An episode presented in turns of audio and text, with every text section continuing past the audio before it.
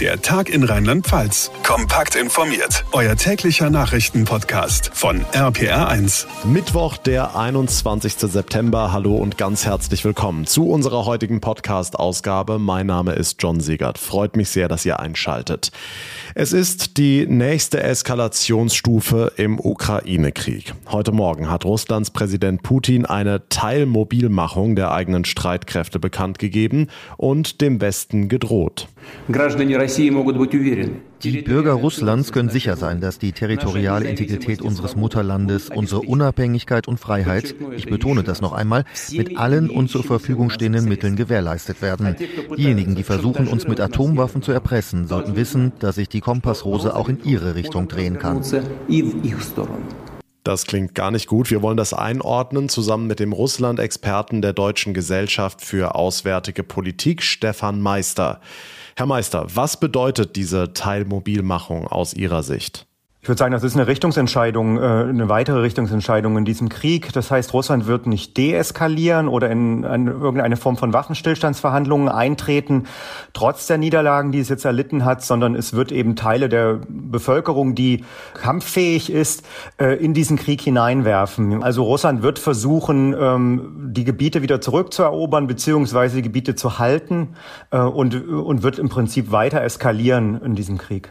Okay, was sind das für Soldaten? Sind die ausgebildet? Sind das noch junge Männer?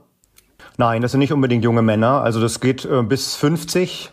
Ähm, das sind im Prinzip drei Gruppen, äh, die da mobilisiert werden. Ähm, es sind natürlich auch ähm, ähm, Wehrpflichtige, also es sind eben äh, also junge junge Rekruten, ja, die gerade ausgebildet worden sind. Aber es ist im Prinzip jeder, der ähm, der kampffähig ist und vor kurzem eine Ausbildung hat oder eben in der Reserve auch ist. Also es können auch ältere Männer sein. Jetzt will Russland in den besetzten Gebieten im Osten der Ukraine abstimmen lassen über einen Beitritt zu Russland. Da haben wir gestern hier im Podcast groß drüber berichtet. Was hat es damit auf sich und was ist das Ziel?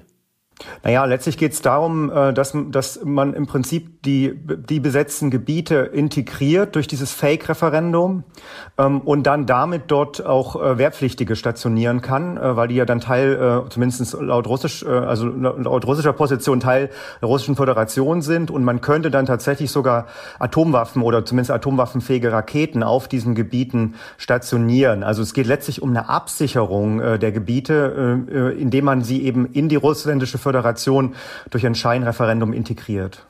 Wie frei sind denn die Menschen dort in ihrer Entscheidung? Es leben ja tatsächlich dort viele Menschen, die sich eher mit Russland als mit der Ukraine verbunden fühlen. Trotzdem ist das ja alles eher fragwürdig. Also die Menschen haben ja einen Krieg äh, durchlebt oder durchleben noch einen Krieg. Ähm, ja, also in der Hinsicht äh, können sie eigentlich unter diesen Bedingungen überhaupt kein äh, Referendum nach internationalen Bedingungen durchführen.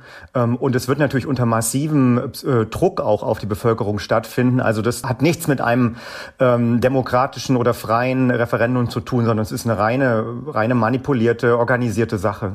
Hm, was bedeutet das für die Dynamik des Krieges? Also wird die Ukraine diese Gebiete dann nicht mehr angreifen und der Westen keine Waffen mehr liefern? Das glaube ich ehrlich gesagt nicht. Also ich glaube, die Ukraine wird sich davon nicht demotivieren lassen und die Leute, die jetzt eingezogen werden, sind auch nicht unbedingt die, die bestausgebildetsten und kampffähigsten. Also und das wird auch äh, Wochen, Monate dauern, bis die wirklich alle einsatzfähig sind. Bis dahin kann die Ukraine noch ganz äh, ganze Teile auch zurückerobert haben. Ich glaube auch nicht, dass der Westen sich davon abhalten lassen wird, Waffen zu liefern, weil vielleicht bestimmte Waffensysteme, die man nicht liefert, um das nicht zu weit zu eskalieren. Aber letztlich ist eine ist eine weitere Eskalationsspirale vor vorprogrammiert. Ähm, und ich sehe aktuell nicht, dass eine der beiden Seiten oder der, der drei Seiten nachgeben wird. Hm, jetzt hat Putin erneut indirekt mit dem Einsatz von Atomwaffen gedroht, mit den Worten, das ist kein Bluff. Wie gefährlich ist die Lage aus Ihrer Sicht? Ich würde das Regime nicht unterschätzen, also auch mit Blick auf äh, taktische Atomwaffen. Und trotzdem glaube ich, dass es vor allem Teil einer Informationskampagne ist, um Ängste in, äh, in westlichen Gesellschaften zu schüren. Also in der Hinsicht äh, glaube ich weder, dass man jetzt die NATO angreifen wird, noch ist die Schwelle sehr, sehr hoch, um auch ähm, in der Ukraine eine taktische Nuklearwaffe einzusetzen. Einfach weil Russland sich damit international auch ähm, als eine Art Paria-Staat ähm, etablieren würde. Und ich würde auch behaupten, dass China und Indien das nicht tolerieren würden ohne weiteres sagt der Russland-Experte der Deutschen Gesellschaft für Auswärtige Politik, Stefan Meister. Vielen Dank für das Gespräch.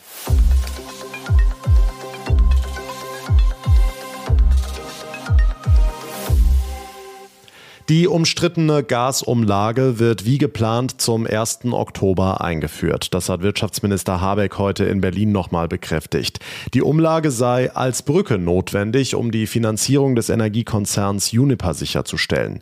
Die Umsetzung der geplanten Verstaatlichung von Uniper dauere mindestens drei Monate, schätzt Habeck. Unklar ist aber, ob die Umlage auch danach noch erhoben werden kann. RPA1-Reporter Uli Reitinger heißt das, die Gasumlage könnte verfassungswidrig sein und am Ende bekommen wir unser Geld wieder zurück? Nein, für die kommenden drei Monate ist die Umlage kein Problem, sagt Wirtschaftsminister Habeck. Hier sei sie sogar notwendig, damit Uniper nicht in die Knie geht und der ganze Gasmarkt damit mehr oder weniger zusammenbricht. In drei Monaten wird's dann spannend. Diese Frage, also ist die Umlage dann, wenn es ein Staatsunternehmen ist, ab in drei Monaten ungefähr noch verfassungskonform zu erheben, ist völlig richtig. Um diese rechtlich schwierige Frage kümmern sich jetzt Juristen und Experten der Bundesregierung. Hm, nun haben wir in den vergangenen Wochen immer wieder gehört, dass unsere Gasspeicher sehr gut gefüllt seien. Von 90 Prozent und mehr ist die Rede. Deutschland werde immer unabhängiger von russischem Gas, heißt es. Wieso muss Juniper trotzdem verstaatlicht werden? Ja, du hast völlig recht. Eigentlich ist Deutschland auf einem guten Weg, warm durch den Winter zu kommen und unabhängig von Russland. Die Einkaufspreise beim Gas sind zuletzt auch wieder deutlich zurückgegangen. Aber Uniper ist ein Sonderfall und das liegt daran, wie das Unternehmen genau aufgestellt ist, sagt Wirtschaftsminister Habeck. Uniper hat einen Anteil von 50 Prozent aus russischem Gas und steht für 40 Prozent der deutschen Gasversorgung. Das heißt, da kommen zwei schlechte Voraussetzungen zusammen. Uniper muss besonders viel wegfallendes russisches Gas ersetzen aus anderen Quellen. Und die Firma ist so groß, dass der gesamte Gasmarkt ins Wanken kommen würde, wenn Uniper fällt. Okay, wie genau läuft diese Verstaatlichung jetzt ab? Ja, Deutschland übernimmt 93 Prozent von Uniper und die Anteile des finnischen Mutterkonzerns Fortum. Damit gehören 99 Prozent dem Staat in drei Monaten. Der übernimmt auch alle Garantien und Darlehen. Alles in allem investiert der Staat ungefähr 30 Milliarden Euro. Und es könnte noch mehr werden, sagt Wirtschaftsminister Habeck. Der Staat wird alles Nötige tun, um die Unternehmen immer stabil am Markt zu halten. Es gibt noch weitere große Energieunternehmen. Auch wenn die Hilfe brauchen, wird der Staat einspringen. Öffnet das aber nicht die Tür für Betrug? Also könnten sich da blöd gefragt nicht auch Unternehmen um Förderung bewerben, die sie gar nicht nötig haben und wir zahlen am Ende gesunde Unternehmen mit der Gasumlage? Na, da hat Wirtschaftsminister Habeck heute gesagt, wir haben die Gasumlage so gestaltet, dass es keine Trittbrettfahrer geben kann.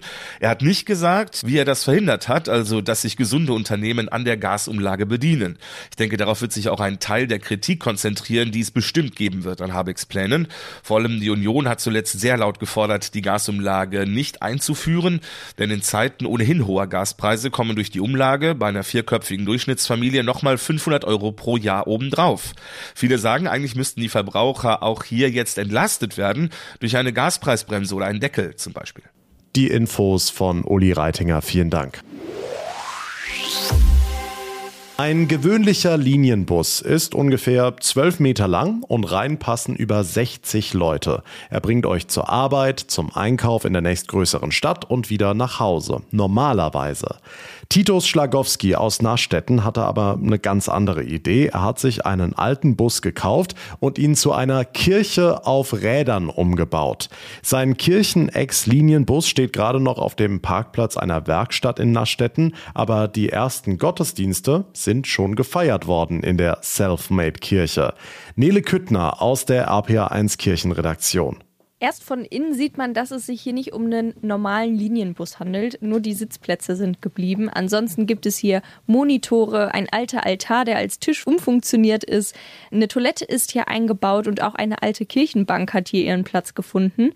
Und zwischen Führerhäuschen und dem hinteren Teil des Busses ist ein Altar aufgebaut, in dem sogar ein Taufbecken zu finden ist. Welche Pläne haben Sie jetzt mit dieser voll ausgestatteten Kirche auf Rädern? Eigentlich ist ja dafür gedacht, dass man tatsächlich in Orte fährt, wo keine Kirche ist. Also gedacht ist es wirklich, dass dann auch Menschen da sind, die sagen, ich möchte meine Geburtstagsandacht drin feiern, Unterricht machen, ich möchte das mal für Behindertenarbeit nutzen oder für irgendwelche anderen Zwecke. Wie kamen Sie auf die Idee zu sagen, ein Kirchenbus, das ist das, was die Leute jetzt brauchen?